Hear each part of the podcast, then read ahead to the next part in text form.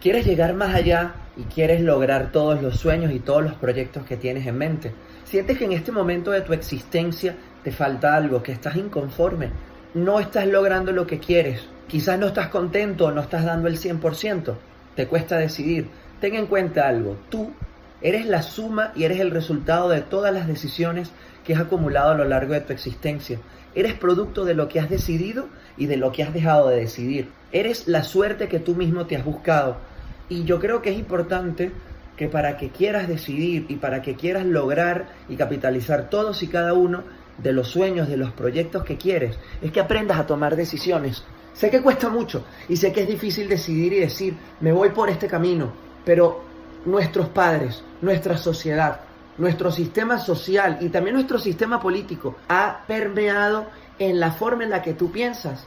El sistema nos ha enseñado para no decidir y que los demás decidan por nosotros.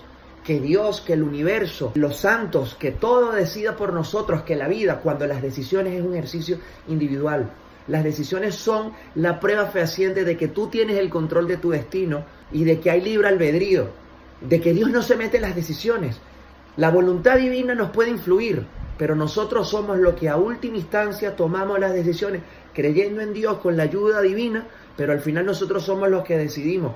Yo voy a dejar de que todo se dé solo. La no decisión también es una decisión, pero después no te quejes de la suerte que te acusa. Después no te quejes de la suerte que tienes. Decide cambiar, decide vivir, decide hacer, decide empezar. Cada minuto en esta existencia está contando y la decisión que estás postergando y la decisión que estás dejando para luego te va a pasar factura en breve. Quizá ya te está pasando factura hoy porque la estás dilatando, pero las decisiones se tienen que tomar. Hay tres formas de tomar decisiones. Decisiones basadas con el corazón, en la que tú sientes que el camino que estás escogiendo es lo que realmente te hace feliz. Las decisiones congruentes y conscientes, que las determinas a través de una matriz de beneficio a corto, a mediano plazo. Y están las más difíciles, que son las decisiones trascendentales, que son aquellas que tomas con la conciencia de la acción, anteponiéndote a las causas que la preceden y anteponiéndote a los resultados. Recuerda que toda decisión tiene una consecuencia en el tiempo y en el espacio. Toda decisión tiene un costo. ¿Realmente estás dispuesto a asumir el costo de la decisión? Eso es lo que da miedo, el costo de la decisión.